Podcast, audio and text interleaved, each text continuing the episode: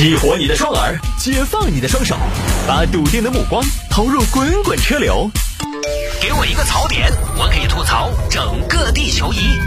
微言大义，换种方式纵横网络江湖。来，欢迎各位来到今天的微言大义，要继续跟您分享网络上一些热门的、有意思的小新闻。老规矩啊，下了节目之后呢，如果大家不嫌弃的话呢，这会儿堵车闲着也是闲着，也欢迎您来加一下我的个人微信号。我的个人微信号是拼音的谢探，数字的零幺二，这都点对点的啊，没有什么群，不是群啊。很多朋友让我建群，但是我就觉得无暇管理，我也不喜欢群里边时常又有人退出，时常又有人吵架，时常时常又有人传谣，我就不喜欢干这事儿。所以呢，你加了我的微信号之后呢，就是你跟谢探我们两个人，我们的二人世界，没别的。好吧，拼音的谢探，数字的零幺二，拼音的谢探，数字的零幺二，加为好友来跟我留言就可以了。那么回听节目呢也非常简单，手机下个软件喜马拉雅或者蜻蜓 FM。现在很多车呢，其实它车载都自带喜马拉雅或者蜻蜓 FM 这种网络第三方的收听平台。那么这两个平台呢，都可以在上面直接搜索“微言大义”就可以找到往期的节目了。现在比如说一些智能音箱，在家里边有的朋友也有这样的习惯，他做饭的时候呢。小爱同学，请播放《微言大义》，完了这也出来了。渠道很多，大家自己总结吧。啊，我就推荐两个相对比较大一点的平台。那么城市之音其他的节目呢，你也可以通过阿基米德这个 A P P 来进行回听，它可以回听我们城市之音多日的节目。来吧，有听众朋友说摆一下这个，为向丈夫证明自己会赚钱，女子进去偷快递。当代女性也不容易。来看吧，这个事情发生在浙江，浙江慈溪。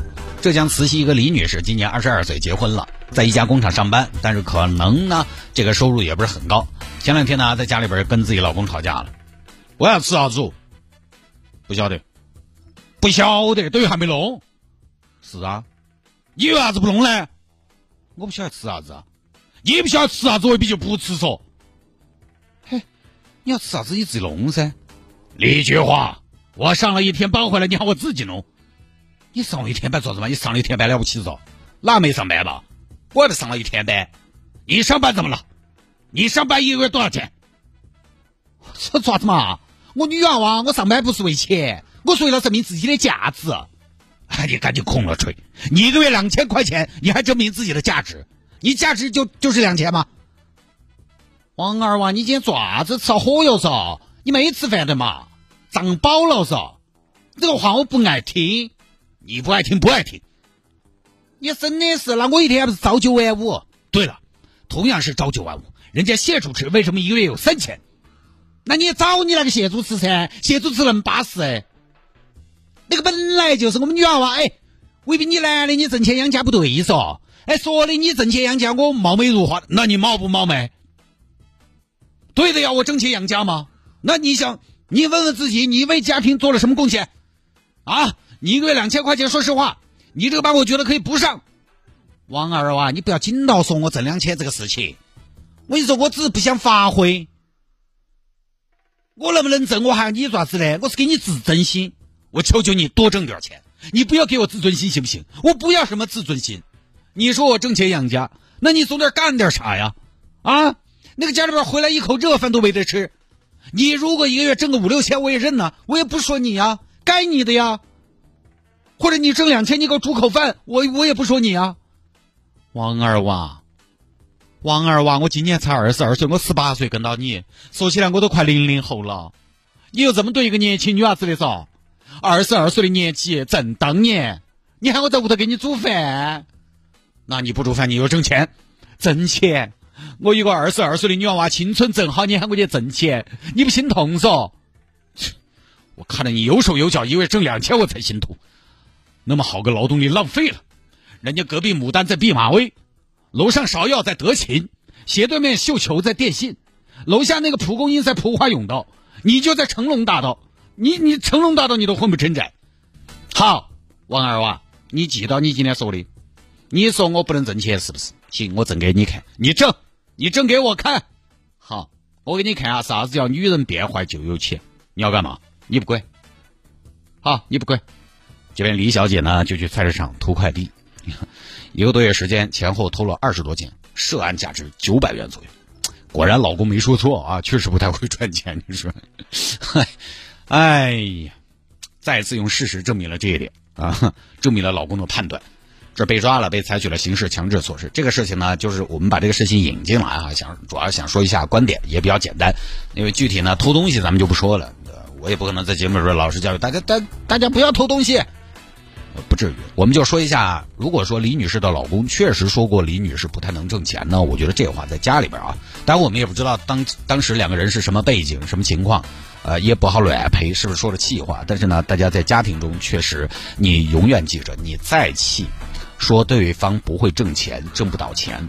我觉得，如果你还想家庭关系继续持续的话，那这个方面永远是个禁区，就是能不提最好不要提。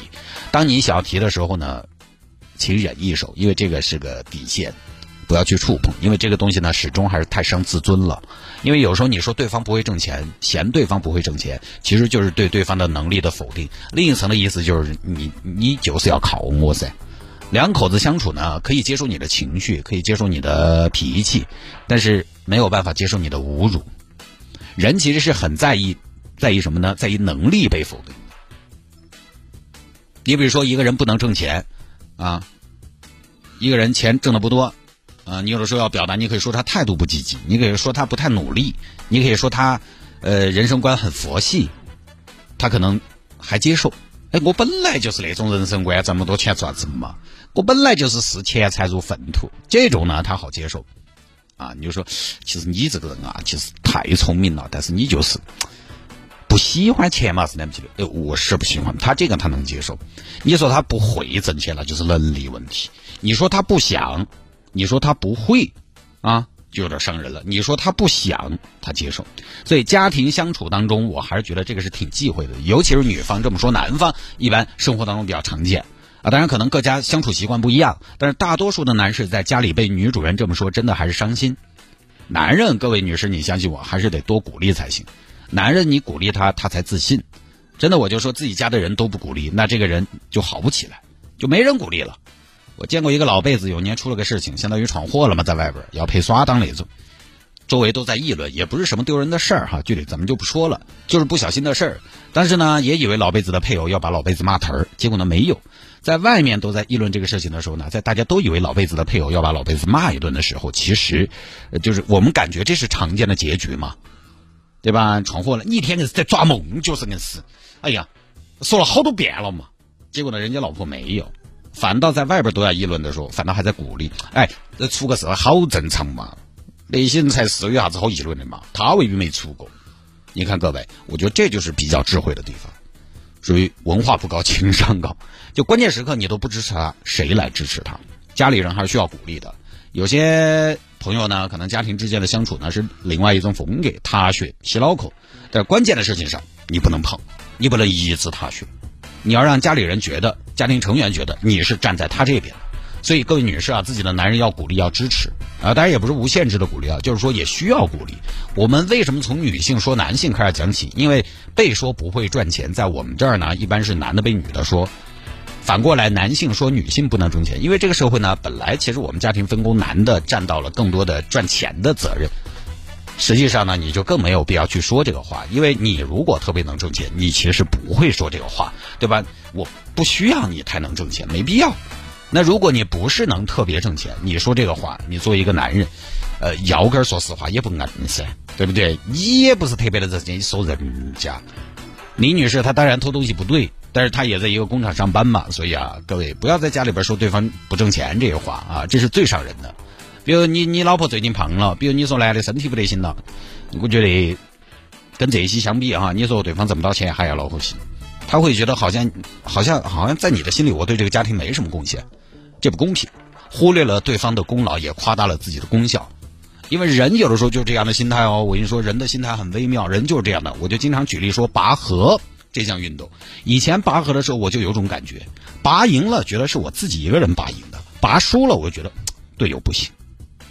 这个例子我觉得举得很妙，人会夸大自己在团队当中的重要性。我不知道大家拔河有没有这种心态？我承认以前我有，赢了我就觉得还不是因为我手是瘦嘛，有肌肉；输了我就觉得，你看这帮弱不禁风的队，你看看啊，我这是双拳难敌十手，带不动啊，猪队友。但你知道不是这样的，家庭也是一样，他是大家一起搞好的。也是因为大家一起搞烂的。就不要说这些话哈，除非是什么呢？除非日子不想过了，就这种，啊，都属于吵架中的杀手锏，夫妻间的原子弹，不要轻易丢出来。但是这个事情里面呢，其实这个李女士去偷快递呢，说是老公嫌她不赚钱，也只是一面之词。因为不赚钱，你偷快递就能证明自己赚钱了。你要证明自己能赚钱，偷快递显然是不行的。快递偷快递不就相当于开盲盒吗？对吧？一共偷了二十多个快递，价值九百，一个快递才价值四十五。四十五块钱的东西能变现吗？所以他很有可能也只是个借口，因为有些小偷小摸的人呢，他整惯了，他油了，变得油滑，他总会找一些千奇百怪的理由来给自己台阶。就是借这个事情呢，跟大家说一下，说伴侣不会挣钱呢，我觉得在家庭相处当中还是相对比较忌讳的。